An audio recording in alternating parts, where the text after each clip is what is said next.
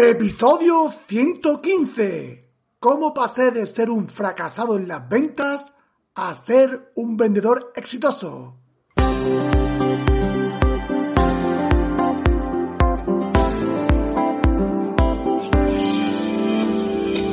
Bienvenidos al programa Ventas Éxito, un podcast diseñado para ayudarnos a crecer como vendedores. Un programa donde encontrarás las claves para mejorar tus ventas, alcanzar el éxito y desarrollarte en un vendedor de alto rendimiento. Si tienes un producto que vender, clientes que visitar y mucha competencia, este podcast es para ti. Con vosotros, Ricardo Ramos.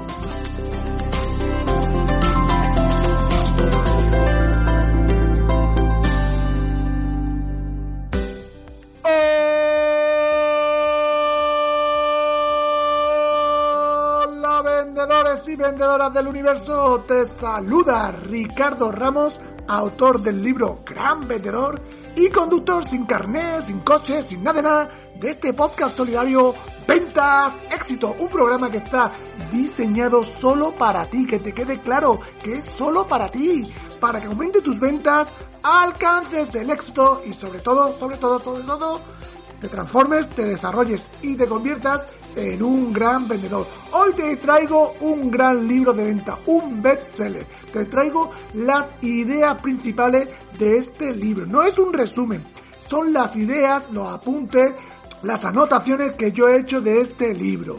Es un gran libro de venta que yo te recomiendo que te lo leas, que es del año 1952 y se ha traducido a más de 20 países y donde cuenta la historia de un exjugador de béisbol que llegó a ser un gran vendedor, un vendedor exitoso, un pedazo de libro. Pero antes, como siempre te digo, ya sabes que en ventasexito.com tienes toda la formación en directo con expertos en venta para conseguir ser un gran vendedor. Cada semana te traigo un experto en venta. Cada semana tienes una masterclass en vivo y en directo con la posibilidad de hacerle la pregunta que quieras sobre el tema.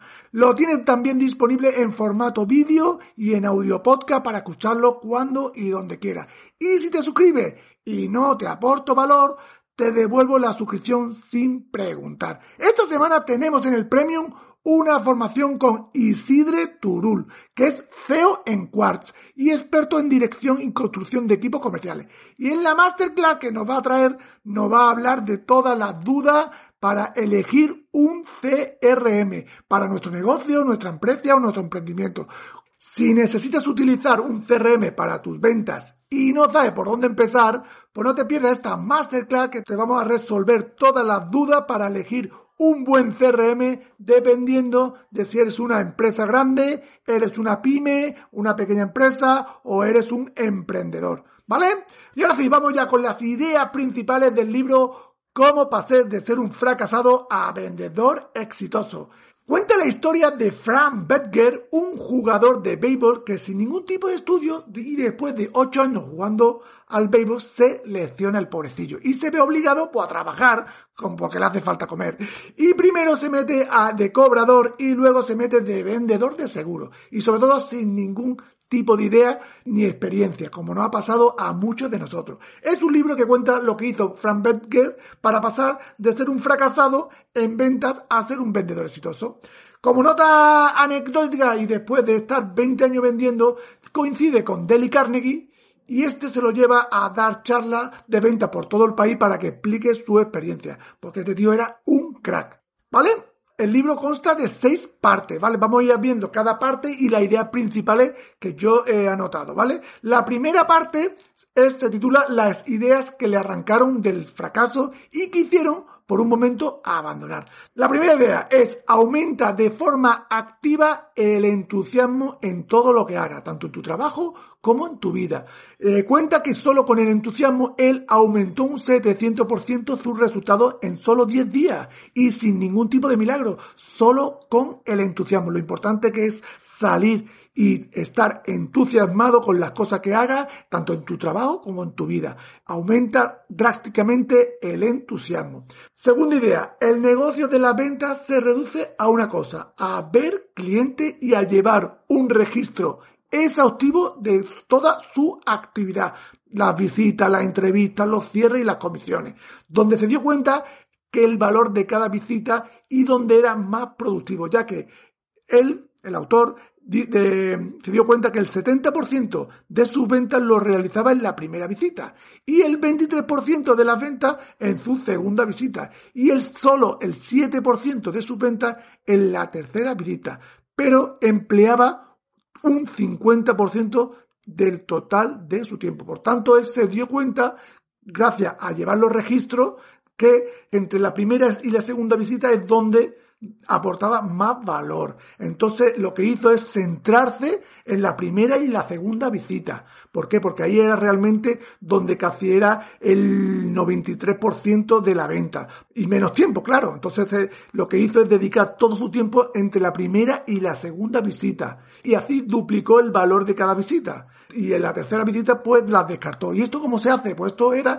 pues, llevando un registro exhaustivo de toda nuestra actividad, que muchas veces nos pasa que hacemos las cosas pero no las anotamos y no luego no hacemos nada para revisarlas si lo estamos haciendo bien y no lo estamos haciendo mal. Aquí Fran se dio cuenta que entre la primera y la segunda visita es donde él aportaba más valor y en menos tiempo. Por tanto, se enfocó en la primera y la segunda visita. A lo mejor la tuya, pues la quinta y la sexta, o la tercera la cuarta, no sé. Pero si no llevas un registro de toda tu actividad, de todas tus visitas, entrevistas, los cierres y todo, no te das cuenta dónde estás dedicando todo el tiempo, ¿vale? Tercera idea, el entrenarse en hablar en público le hizo al autor que dominara el miedo y, y desarrollara el valor y autoconfianza en sí mismo. Es decir, que aquí el autor, al quitarse el miedo de hablar en público, lo que le hizo es que tuviera más valor y autoconfianza en sí mismo. Por tanto, el autor lo, que nos dice es que si podemos eh, apuntarnos a grupos donde podamos hablar en público y quitarnos ese miedo, eso indirectamente nos va a hacer que tengamos más autoconfianza en nosotros mismos. Cuarta idea, para solucionar sus problemas de autogestión, se dedicó un tiempo para pensar y planificar su semana de trabajo y designó las mañanas del sábado para hacer su hoja semanal de trabajo, donde reflejaba de forma detallada su trabajo semanal. Es decir, que el pensar y planificar su semana por adelantado le hizo solucionar todo el problema que tuvo de, autogestión, que muchas veces nos pasa a nosotros, que tenemos que hacer mil cosas, pero como no nos paramos no a pensar, a planificar, pues entonces vamos como vamos, vamos, vamos que nos vamos, vamos que nos vamos, ¿no? Y, y, luego los resultados pues no nos salen. Por eso él lo que hizo que todas las mañanas, el sábado por la mañana, pues se dedicó para pensar, para, para reflexionar como ha ido la anterior semana y planificar en su hoja semanal de trabajo, pues la semana eh, siguiente, ¿no? Yo creo que es una buena idea que muchas veces antes de empezar la semana sepamos ya por todos los días, lunes, martes, miércoles, jueves, viernes, lo que vamos a hacer sobre los tres puntos importantes que pueden eh, dar el salto de calidad en nuestras ventas, ¿vale? La segunda parte del libro habla de la fórmula para triunfar en ventas. La primera idea de esta segunda parte es que el secreto más importante para vender consiste en descubrir lo que el otro desea y entonces ayudarle a encontrar el medio para conseguirlo. Es decir, si tú sabes lo que tu cliente desea, pues nada más lo que tienes que ayudarle para encontrarlo, ya está. Es simplemente esto es lo que entiendo que preguntando, preguntando es como se sabe lo que el otro desea, ¿no? Y no suponiendo, porque muchas veces suponemos lo que quiere el cliente y nos equivocamos. Segunda idea, solo hay una única manera de hacer que el otro haga lo que tú quieras y es que él quiere hacerlo y ya está. Y para ello debemos hablar de lo que desean los clientes, lo que le interesa y mostrarle el camino para conseguirlo. De esta manera daremos en el blanco. Es muy parecida a la primera idea, ¿vale? Tercera idea, domina el arte de hacer preguntas con el propósito de ayudar a identificar lo que desea tu cliente para, para, para ayudarle enseguida a encontrar la fórmula de conseguirle. El hacer buenas preguntas y preguntas inteligentes es fundamental. Muchas veces nos pasa que no nos preparamos las preguntas para ayudar y para conocer el propósito, para identificar lo que desea nuestro cliente. Vamos a los tíos cipotes, como siempre digo, y muchas veces no tenemos preguntas inteligentes y entonces los resultados son lo que son, ¿vale? Cuarta idea, cuarta idea. Cuando tú expones tu idea en forma de afirmación, estás dando tu opinión rotunda, pero si la expones de forma de pregunta, estás pidiendo su opinión, dejando su sitio al cliente, dando al cliente la sensación de importancia y haciendo que su idea sea suya. Por ejemplo, le puede decir, ¿no cree usted o no le parece? ¿Vale? Quinta idea. Para lograr la venta hay que descubrir la necesidad básica o el principal punto, lo que realmente quiere de interés y no salir de él y para eso hay que animarle a hablar. Para descubrir lograr la venta hay que descubrir las necesidades básicas del cliente y no dejarle de hablar. Sexto, la mejor manera de averiguar la verdadera objeción y vencerla es utilizar estas dos simples preguntas. ¿Por qué? En vez de argumentar cuando te den una objeción, pregunta ¿por qué? ¿Vale? Y además de eso, ya que la gran mayoría de los clientes tienen dos razones para no comprarte. Una es una que es muy bonita, que parece muy, muy lógica, muy razonable, ¿vale? Y luego es la, la verdadera. Entonces, cuando te den una objeción, lo primero que tiene que decirle al tío, vale, está muy bien todo eso, es verdad, que es muy bien. Y además de eso, ¿qué problema hay, no? Y así averigua la verdadera objeción. No te comas la objeción, primera objeción que te di al cliente, porque normalmente esa es la bonita. Y luego está la verdadera. Pregúntale. Y además de eso, séptima idea, séptima idea, el arte de escuchar, de escuchar sinceramente y con interés es como la magia del vendedor. Es uno de los principios más importantes que integran la fórmula de vender. Escuchar, escuchar sobre todo sinceramente y con interés. No escuche y esté pensando luego en lo que le va a rebatir. Escucha, escucha, porque ahí es donde te está dando mucha información. ¿Vale? Este es el punto, la parte número dos, la fórmula de, para triunfar en venta. La parte número tres es seis modos de atraer y conservar la confianza ajena. La primera idea es la confianza debemos merecerla. Y ya está. Es la regla número uno para ganar y, y conservar la confianza. Hay que hacer mérito para ganar la confianza de tu cliente. Y ya está. La confianza te la tienes que ganar día tras día. ¿Vale? Idea número dos. Para tener confianza en uno mismo, atraerla y conservarla, debemos conocer nuestro negocio y seguir estudiando a fondo. Es la regla número dos. Controlas aconsejas y te ven como un experto. Si quieres tener confianza en ti mismo, estudia tu negocio, sé un experto de tu negocio porque eso al final te ven como un experto y tú controlas y estás dando consejos y eso, quiera que no, pues te da mucha autoconfianza. Siempre lo digo que tienes que ser un experto de tu producto, de tu, de tu sector y estudiar, estudiar, estudiar, conocer bien tu producto, tu negocio y estudiarlo a fondo, porque eso te da mucha credibilidad y te ven como un experto. La tercera regla para ganar y atraer la confianza de los demás es ensalzar a los competidores. Esto por sí solo no hace que venda, pero te pone delante del cliente en una mejor disposición para vender. Esto significa que cuando hables de tu competencia no hables mal, sino todo lo contrario. Habla bien, ensálzalo, ensalza una característica de su competencia y eso al cliente no va a hacer que tú te vayas a comprar, pero el cliente ya te ve de otra manera. Eso te da eh, profesionalidad delante del cliente. Ensalzar a tus competidores. No hables mal de tu competencia, que eso es lo primero que hacemos. Que cuando estamos con un cliente y nos dice, ¿qué le compras fulanito? Ah, y empezamos ya a, echar basura de la competencia. No, habla bien, es verdad, tienes razón. Habla bien, habla bien de tu competencia. Que luego tú hablas de lo tuyo, pero tú hablas bien de tu competencia. ¿Vale? Cuarta idea, ten la costumbre de hacer subestimación y sobre todo di siempre la verdad sin exagerar. La verdad, la verdad y la verdad. Y no exagere porque somos muy exagerados. Quinta idea, para ganarse rápidamente la confianza tienes que llevar tus propios testigos. Es decir, igual que un abogado lleva los testigos ante un juez, si tú lo dices, no te van a creer. Pero si lo dice otra persona, sí lo creen.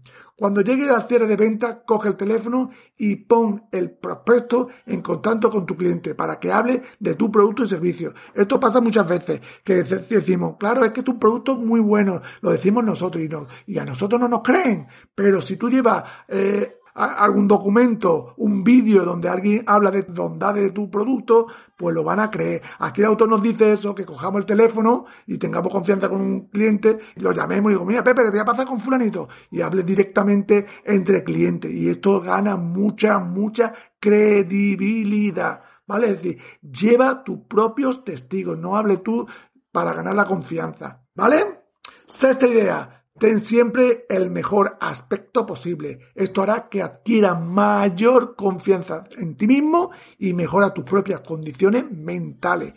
Wow, wow, wow, la importancia de verse bien, de vestirse bien, de salir a vender tomaqueado, ¿vale? ¿Por qué? Porque te va a dar mucha confianza en ti mismo y sobre todo en tu mente, te va a te va a empoderar, ¿vale? La cuarta parte del libro es cómo conseguir que la gente quiera entrar en negocios con uno. Primera idea, si quieren atraer a alguien a tu causa, tienes que convencerles de que es tu amigo, sinceramente, que es un amigo tuyo. Y para eso puedes eh, hacer que elogio sincero, animarlo a hacer cosas, eh, interesarte realmente por él, preguntarle y luego escucharlo. Segunda idea, si quieres ser bien recibido, hay que dedicar una sonrisa franca y que salga de dentro. La importancia de sonreír. Aquí dice que dediquemos 15 minutos al ejercitar una sonrisa amplia y feliz y recibirá una gran ayuda en el transcurso del día. Antes de entrar a un cliente, piensa todas las cosas por las cuales estás agradecido y esboza una sonrisa porque ten claro que es una expresión triste y amargada, te conducirá a la decepción y al fracaso. Lo que siempre digo, que tenemos que salir contentos, feliz y sonreír. Que los clientes no quieren a, a triste para que nos comprarle, quiere gente feliz y contenta, que no es que si va sonriendo puede cerrar más ventas, ¿no? Pero bueno, que la gente, está claro que le compra a la gente feliz y contenta, a los tristes y a los fracasados no, no, no le compran. Por eso dedica 15 minutos cada mañana a ejercitar una sonrisa amplia y feliz, como lo dice en el libro.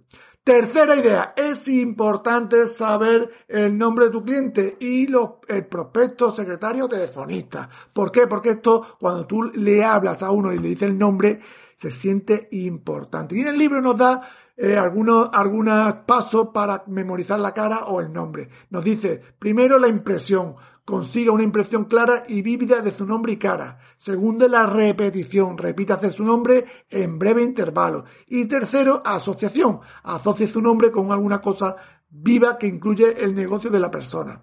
¿Vale? Yo entiendo aquí que con estas tres pautas mm, podemos memorizar el nombre de la persona. Pero bueno, lo importante es que te quedes con el nombre del cliente, de tu prospecto y se lo diga, se lo diga, hola Pepe, Manolo, tío, pues em, te lo, te lo, te lo va a valorar. Cuarta idea, sé breve, sé breve. Muchos vendedores pierden venta porque hablan demasiado.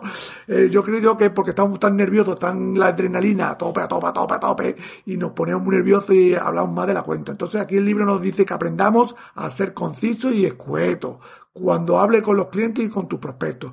Tus clientes se lo van a agradecer. No sea un charlatán, que eso ya no se lleva. Breve, breve y breve. Quinta parte ya del libro, caminando hacia la venta. La primera idea es no hay que tirar la caña, sino el anzuelo. Se pierden venta porque no sabemos acercarnos a los prospectos. Primero véndete tú primero y luego tu producto. Esto es lo que nos aconseja. Sé natural, amable y con deseo siempre de ayudar. Averigua cuáles son sus pasatiempos favoritos y luego habla de ellos. aquí te habla de que mm, los hobbies, que hables de los hobbies, ¿no? Primero en este punto no sabemos acercarnos a los prospectos. Primero hay que venderse uno mismo. A nosotros nos van a comprar primero a nosotros mismos como personas y luego nuestro producto, nuestra empresa. Y por eso hay que ser natural, tranquilo, amable y mucho con deseo de ayudar eh, importante que hablemos de hobby, que averigüemos los hobbies y que hablemos de ello. Es decir, que si tú vas a un sitio y sabes que el tío eh, corre, hace maratones, pues coño, habla, empieza a hablar de ello y, y así conectas con el cliente. ¿Vale? Idea número dos. ¿Cuál es el secreto para hacer citas? Tener claro que el mundo de los negocios prefieren trabajar con citas, porque ahorras tiempo, son mejor atendidos por respetar el tiempo de los clientes y te valoran como vendedor porque no eres un vendedor ambulante. ¿Vale? Es decir, que aquí te aconseja el libro que intentemos llamar por teléfono para conseguir cita porque así nos van a respetar, respetamos el tiempo de los clientes y nos van a ver de otra manera. ¿vale? Y también aquí en el libro nos dice que cuando llamemos para solicitar cita, pues primero que no vendas directamente, sino que vendas la cita. Y luego, pues en la cita, pues ya vende tu producto. Tercera idea, cómo tratar a las secretarias. El mejor modo de trajinarse a una secretaria y telefonista es, pues no intentarlo, no ir con treta, ni argucia, ni artimaña, ahí ver lo que le digo, no lo que digo, sino ser sincero, honrado, muestra respeto por su cargo y que te hagan confidente de ti, que sean confidente tuyo, te tienes que ganar a la secretaria y siendo sincero, transparente y sin ninguna argucia, sin ninguna treta, sino siendo transparente y tal como eres. Cuarta idea, cómo pasar al siguiente nivel. Ensaya cada palabra de tu discurso de venta con tu compañero, tu esposa, amigo, atleta, hasta que esté completamente de tu agrado. El mejor momento de preparar un discurso es a continuación de haber pronunciado otro. Es decir, aquí nos habla de ensayar, de ensayar, de prepararnos nuestra presentación de venta. Y nos dice que ensayemos con, con compañero, con nuestro jefe, con nuestra esposa, ¿vale? Hasta que tú estés completamente seguro. Y el mejor dice que el mejor momento para preparar es cuando has hecho uno. ¿Por qué? Porque más o menos sabes lo que ha funcionado y lo que no ha funcionado. ¿Vale? Quinta idea. Una demostración vale más que mil palabras. Haga que el cliente haga la demostración y así le ayudará a realizar la venta. Es decir, si tú vas a vender y haces que el cliente toque el producto, lo pruebe, lo abra, eh, haga la demostración, tiene más posibilidad de vender. Esto es muy importante. Si tiene algún producto, intenta que el cliente lo pruebe, lo, lo, lo coja, lo huela, abra la demostración. Si tiene que hacer, no sé, probarlo, que lo pruebe, porque esto hace que el cliente confíe en el producto. ¿Vale? Sexta idea. Cómo encontrar clientes nuevos y hacer que los antiguos te ayuden. Nos da tres puntos. Primero, no olvide a un cliente, ni dejar que él te olvide, decir, que tiene que estar pendiente de tu cliente, encima de tu cliente. Si no puedes verlo, lo llama, Pepe, pum, pum, que el cliente siempre te tenga presente. Número dos, preocúpate por tu cliente y ellos lo harán por ti. Se arrepiente uno por no dedicar el doble de tiempo en visitar, estudiar y servir a los intereses de los clientes porque le hubiera traído más venta y más satisfacción personal. Es decir, que si tú te preocupas y dedicas tiempo a tu cliente, esto te va a dar más venta. Tercera idea, si te dan una pista, síguela inmediato. Es decir, que si te dice, y yo, llégate que ha llamado a este cliente que quiere comprar, inmediatamente coge el teléfono, llama y quedas con él. No lo dejes para mañana o otro día, porque puede ser ya tarde. Si te dan una pista, como dice en el libro, inmediatamente lo llamas y quedas con él, o va a verlo. Eh, porque está calentito, está calentito el cliente y muchas veces son estos detalles, estos pequeños detalles lo que hacen cerrar una venta. Si el tío está caliente y lo llama automáticamente, ¡pum! lo cierra. Pero como a lo mejor te lo dan hoy, lunes, y espera una semana, al final el tío se lo ha olvidado, ha vino la competencia y te la ha quitado. ¿Vale? Séptima idea. Para cerrar venta hay que llamar a la acción a tu cliente. Esto es pedir el pedido. Siempre te lo digo. Siempre te lo digo. Cuando hagas tu presentación, Pide el pedido. Pídelo. Ya te dirá el tío que no, pero tú pídelo. Que a lo mejor te dice que sí, pero muchas veces hacemos la presentación y esperamos que sea el cliente el que nos diga, venga, más dos cajas, ¿no? Tú haces tu presentación y dices, bueno, te mando dos cajitas, ya está. O te mando el pedido para el jueves. Y ya que es el día que no, pero tú pide el pedido, la llamada a la acción, ¿vale? El autor en el libro nos da siete reglas para impulsar a tu cliente a tomar decisión. Número uno, Reserva los puntos de cierre para el final y sigue los cuatro peldaños de AIDA. Atención, interés, deseo y atención, ¿vale? Número dos, a un resumen. Número tres, pregunta la grada. Después de presentar y resumir el plan. Es decir, que resuma el plan y le, dice, ¿esto que le parece bien? Cuatro, bienvenido a las objeciones, es decir, que no tengas miedo a las objeciones. Cinco, utiliza el porqué y además de eso, durante la entrevista de venta, cuando te presenten una objeción, que ya la hemos visto antes, y que te presentan una objeción y pregunta el porqué y además de eso. Sexto, pide el prospecto que te firme aquí, es decir, oye, Venga, te mando dos cajas, que lo pida, que lo diga físicamente o que lo señale. Y séptimo, no tener miedo a pedir el dinero con la solicitud del pedido, porque hay muchas veces que nos da miedo hablar del dinero, de, lo que cuesta, porque creemos que está muy caro o que va por encima de la competencia. No tengan miedo y cuando pida el, pedido, habla del costo de la inversión o de lo que sea, ¿vale?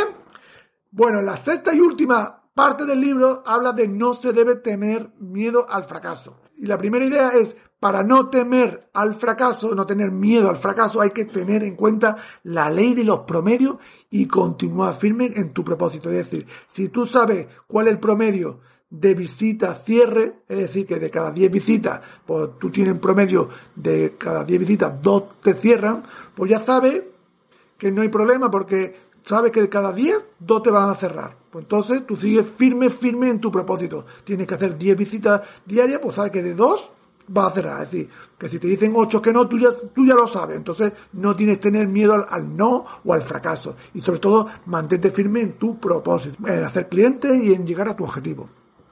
Número 2. Nos habla del secreto de Benjamin Franklin, es decir, de 13 principios o propósitos donde el autor lo adapta a la ventas. Cada propósito es una, como una tarjeta breve, un resumen y debes de leerlo durante un día.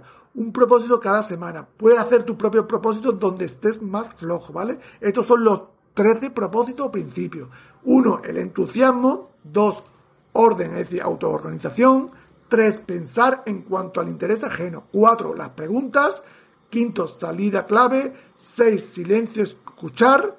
7. Sinceridad, es decir, merecer la confianza. 8. Conocimiento de mi negocio. 9. Aprecio y alabanza. 10.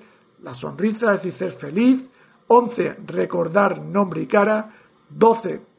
Servicio y búsqueda de prospectos. Y 13 cierre de venta y acción. Estos son los 13 principios de Benjamin Franklin, que son el secreto de Benjamin Franklin, Franklin para no temer al fracaso, ¿no? Leer otra vez y cada día lo puede hacer un resumen de cada punto, ¿vale? Tercera y última idea de este, de este tema de cómo se debe temer al fracaso es que el mejor consejo que nos puedes dar es que haga una cosa a la vez en su tiempo y que lo haga en una semana eh, toda la atención estricta a esa cosa solo dejando lo demás a un lado. Es decir, que pongas foco, foco y foco.